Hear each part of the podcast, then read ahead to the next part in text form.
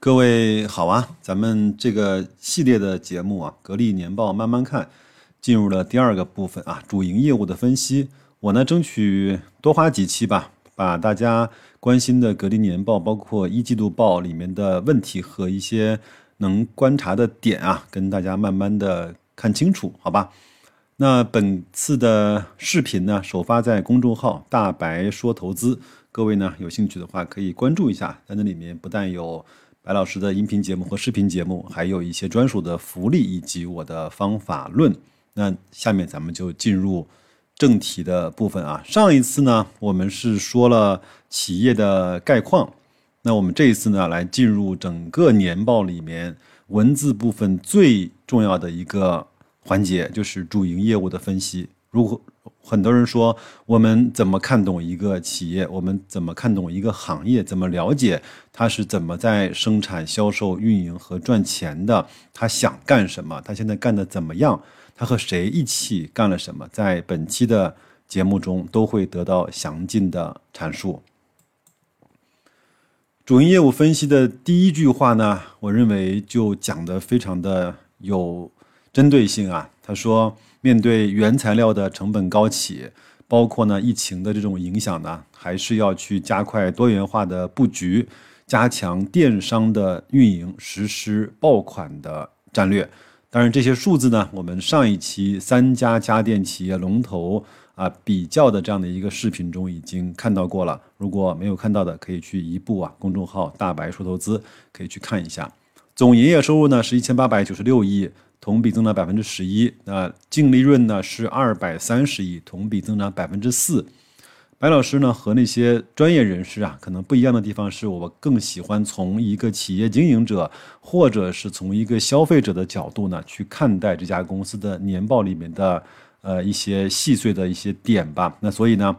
我去找了在天猫也好，京东也好。格力产品的这些卖的特别好的，看看它到底在那个页面下它的产品演示，以及它的销售额以及它的评价是怎么样的。我找到了几个，像卖的最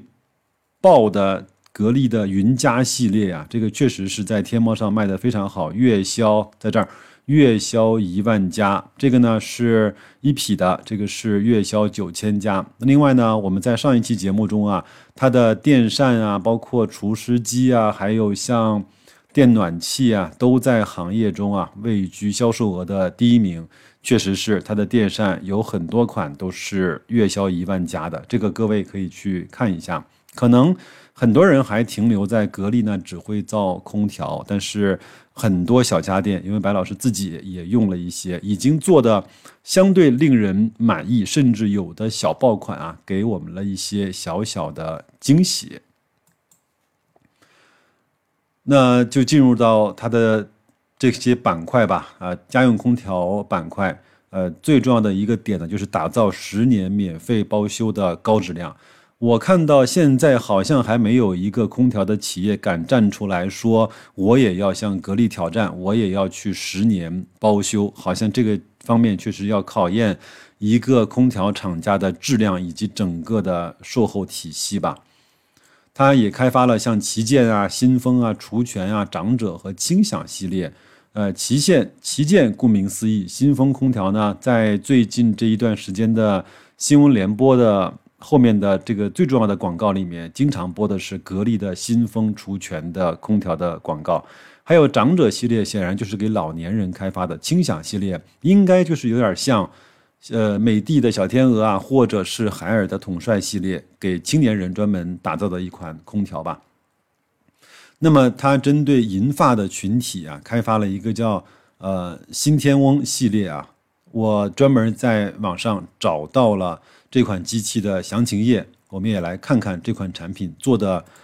嗯，实话实说，是有很多的小心机的。包括它的详情页，专门是把老年人放在了这个客户实验体验的第一位。第二个呢，也对遥控器做了优化，比如说大屏幕设计，比如说大按键设计，比如说非常简单的加减，包括一些功能像冷热。我们一般的空调遥控器上面都是写的是模式转换，对吧？还有包括你按什么按键呢，它都会有相对应的语音实时播报。比如说开机制冷二十七度，比如说关机啊调冷调热，风量加大风量减小，这些呢都会有语音的提示。还记不记得早年间啊，老年人用的那个就是功能手机啊，来电话的时候，包括拨出去号码的时候，都会有非常大的语音的这个播报，也是专门是。呃，考虑到了老年人的一些需求啊，还有就是子女啊智联互控，包括子女呢可以通过手机 APP，通过格力家这样的一个软件啊，可以关注到空调的使用状况、开机啊、呃关机啊这些所有的情况。我觉得这个不错，但是得需要比较长的路径去走。包括我知道。呃，海尔也好，美的也好，格力也好，都专门给儿童和青少年开发了相对应的空调，而且售价还是不菲的。这个有兴趣的话，各位也可以去线上的平台可以去看一下。那咱们接着往下走吧。暖通空调这一块呢，更多的是专业的一些术语，我是把可以关注的，可能作为个人呢的看看名字就行了的这样的一些板块，跟大家做了标注。比如像离心机啊、螺杆机啊、呃家庭中央空调和风管机的板块，商用多联机和专业的制冷设备，包括以前呢，小米说我的那个温度控制呢可以在零点几度，其实这一些啊，那个格力呢都能够呃做得到啊。还有在热泵热水机这一块，就是我在右边放了一个格力的空气能的。呃，热热水器这个，如果白老师再有机会装修的话，我一定要去体验和尝试一下这一款产品。那我认为在空调领域没什么好讲的，什么是专业？格力就是专业。我们来看看这一页含金量非常高的这一页，我画了很多框框啊，还有呢，包括格力也专门对电梯，呃。匹配了空调，它在去年应该是还推出了厨房专用空调以及衣帽间专用空调，我不知道还会不会有洗手间的专用空调，包括壁画式新风机和工程用的新风机。呃，这一个框啊非常有含金量。我们都知道以前格力呢。在家用 to C 的市场里面呢，相对占有率比较高。但是呢，在精装房的那个市场里面，一直是像大金啊、美的啊、海信啊、日立啊这样的品牌占据了大量的市场。你看，整个精装修的空调配套市场里面，格力也仅仅占到了百分之十六。所以这个方面啊，在以后是未来格力要去 to B 市场。专业去推展的一个方向，包括也推出了格力专属的地产战略合作的客户 VIP 的服务体制，他也意识到了这一些问题和短板吧。在公共建筑领域啊，这个是我相信应该是格力最值得骄傲的部分，比如说。中国共产党的党史馆，还有冰丝带国家速滑馆、冰立方，还有雄安新区的东片的这些工程啊，还有像啊阿里巴巴的数据中心、华为呃成都的智能数据中心、北京昌平的未来科技城，以及还有非常引以为傲的是，在三十四个多地市持续获得了机场、高铁和地铁的制冷的项目。这些都是格力呢，除了 To C 空调之外，在呃就是特种空调和 To B 这样的项目里面也是非常有战斗力的一个部分。还有呢，我在两年前应该是出过一期节目，专门讲的就是格力在美改电的一系列的工程中的一些中标。那包括这个事情还在呃进行，还有为医院啊。专门打造了洁净专用机组的示范项目，包括成功的中标了多家百强医院、国际酒店和大型的商业综合体，包括和呃多家的金融机构和养殖龙头达成了战略的合作。所以这方面在这一页在格力这个身上还是非常的有含金量的。那咱们继续，在生活电器板块呢，包括它有推出了多款的爆款风扇，还有像这种。呃，猎手的空气净化器、扫地机器人、台式净饮机、折叠机、折叠踢脚线的电暖器等等等等吧，包括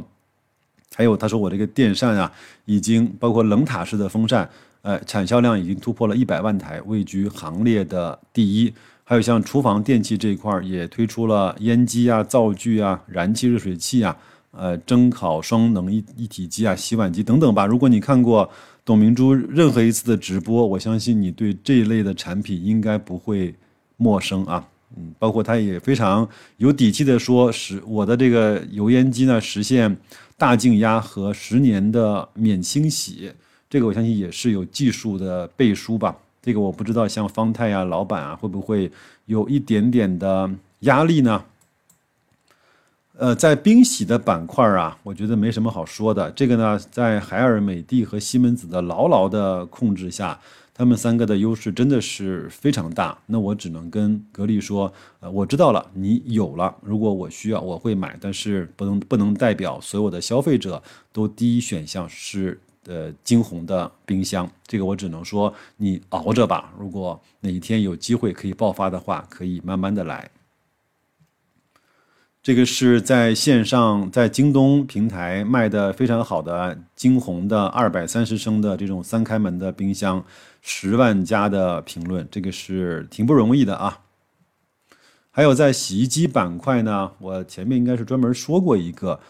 在这些方面。格力慢慢的开始贴近主流的外观、价位、功能以及宣传的方式。你看，格力最新推出的这种星焕系列十公斤的家用烘洗的洗烘的一体机呢，也只是卖二九九九，再减去补贴呢是二八九九。那美的呢，同样的品牌，同样的那个，大概是在卖的二三九九。但是这个方面，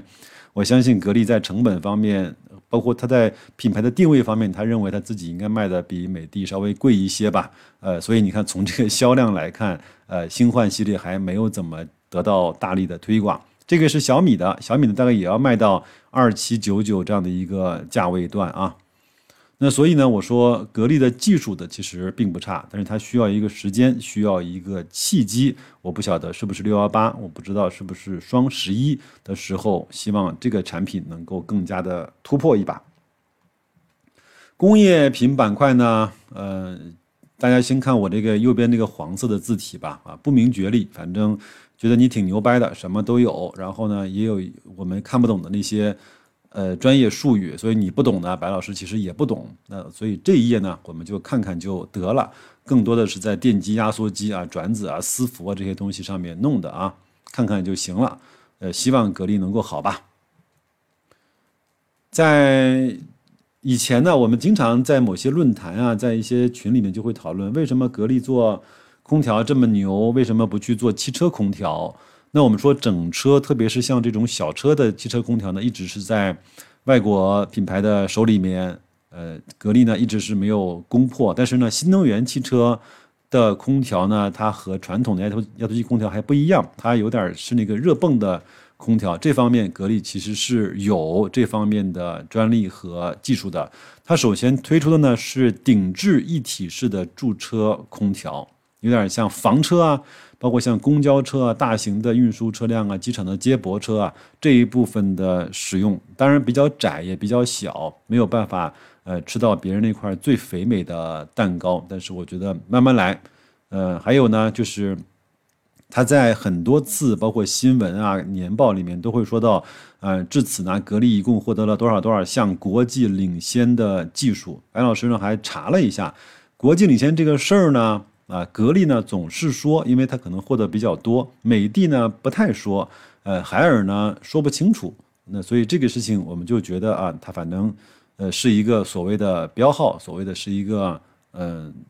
就是荣誉就好了。那如果我因为我也不认为这个有一个非常非常高的含金量吧。啊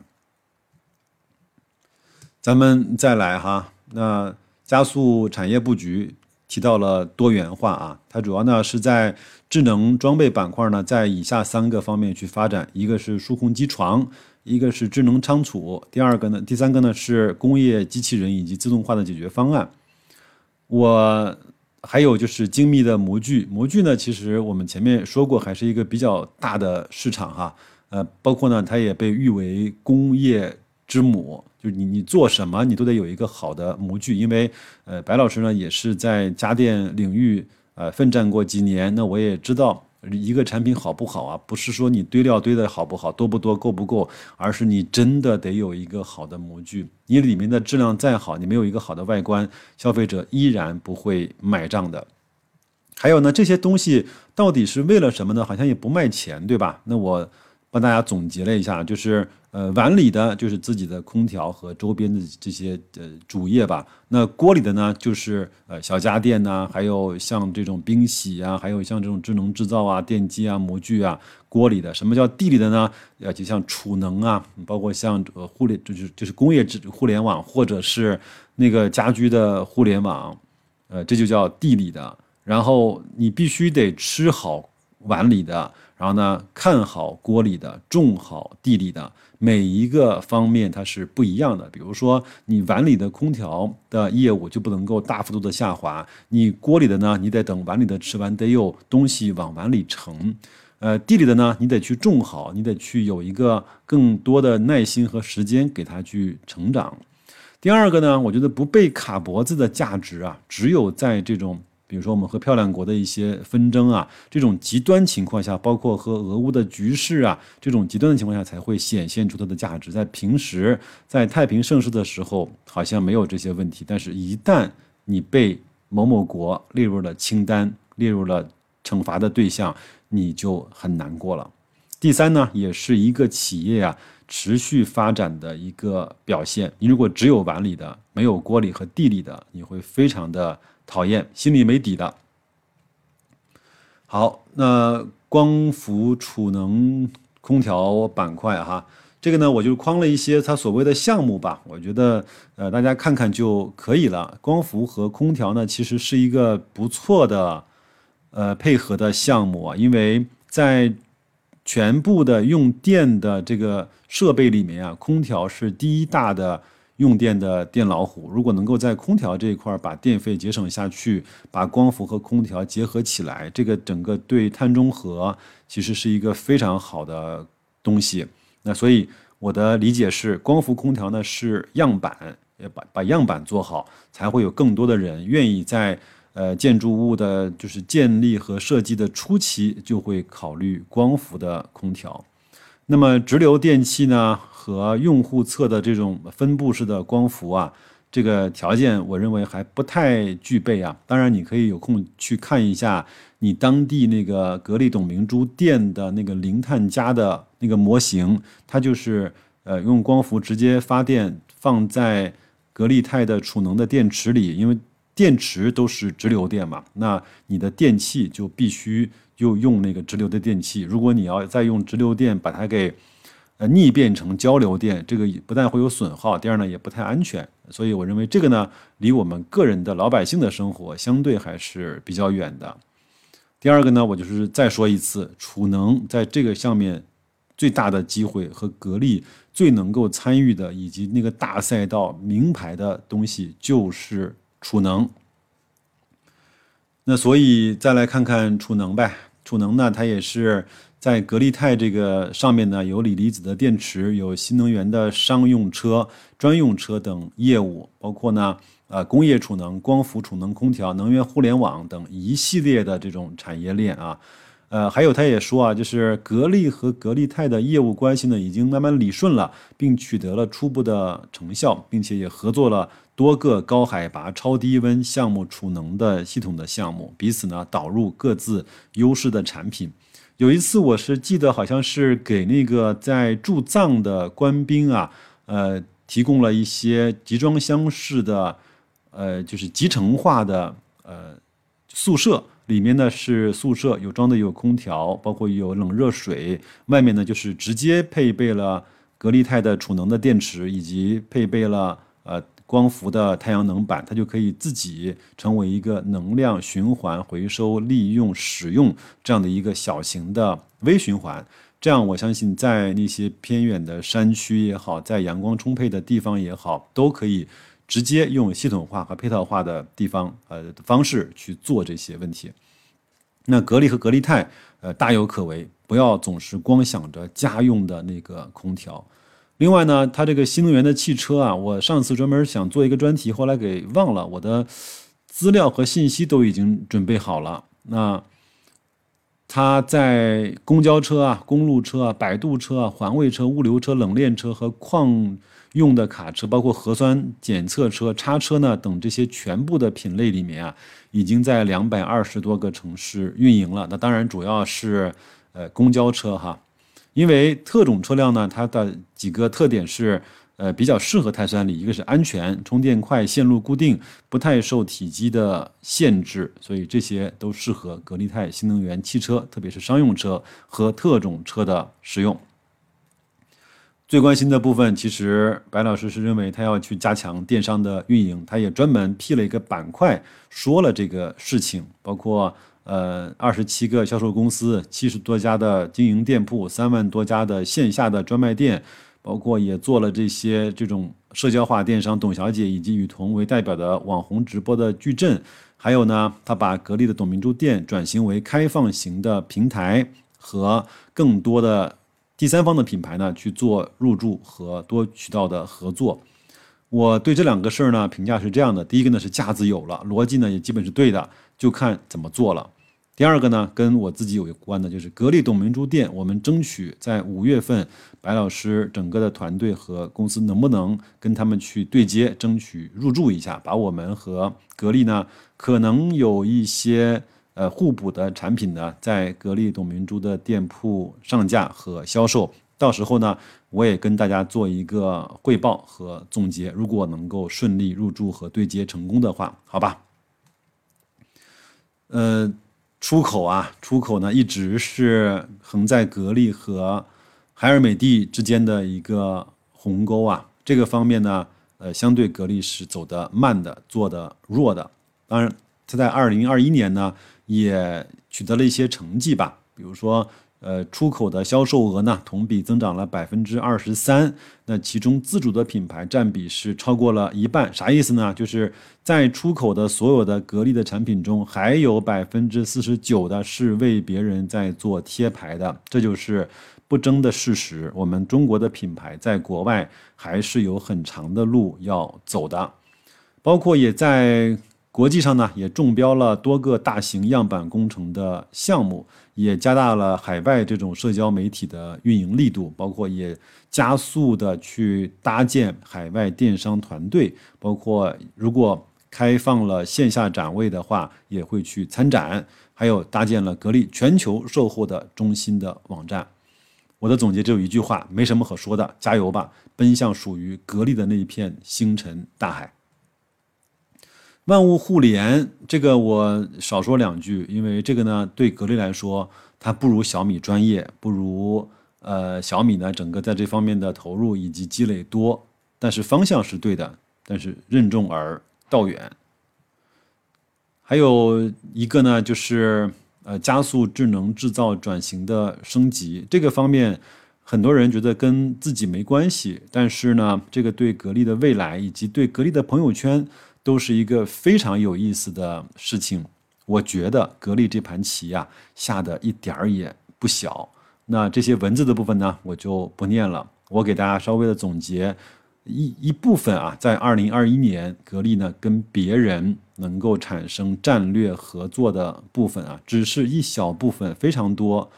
包括二零二一年呢，和中船集团、格力电器战略合作。这个呢是国家电投集团和格力的战略合作，这个是招商局和格力的战略合作，这个是中海集、中海地产，呃，在他们所有的那个项目里面啊，多联机以及分体空调啊，国产的独家的供应商，这个其实也是不错的。中海地产这两年发展的还是不错的啊。这个呢是上汽红岩，是做重卡的和银龙的新能源。整个签约合作的仪式，雅阁酒店和格力战略合作的供应商的签署，这个是中海公交运输集团和格力的签署，这个是携手联通，呃，全面的这种战略合作。所以在这种你看边缘计算啊，呃，五 G 啊，SA 切片网络呀，呃，这方面其实和它跟联通的合作是。不无关系的，这只是我搜的一小部分，跟大家做一个展示。如果你愿意的话，你可以去弄一副格力和很多企业战略合作的一个蓝图。我想说的是啊，可能你可能在平时你看不到他们所谓的这个战略合作有什么实质性的东西，你以为就是拍个照片就结束了，其实。在企业间的战略合作，那个拍照签约只是第一步，后面呢一定会有专案的小组去后面去把自己和对方公司强强联合的部分拿出来做得越来越好。你看，我就搜了一下格力战略合作，搜到的结果呢有一千零五十万个，所以你不觉得格力这盘棋下的？不小嘛，你不觉得格力和各个行业都有一个不错的朋友圈的关系吗？又二十几分钟过去了，也是非常感谢你能够从头陪伴白老师啰嗦看到尾啊。那如果你认可的话，请帮我转发，请帮我点个赞，请帮我在公众号那个再看的上面点一个小小的红心，感谢。你在任何时候一个不经意的鼓励啊，都是我前行上最大的动力。那这个系列我会用心做，咱们一起呢把格力在年报和季报方面的事情看看清楚。那就这样吧，祝各位工作愉快，投资顺利，再见。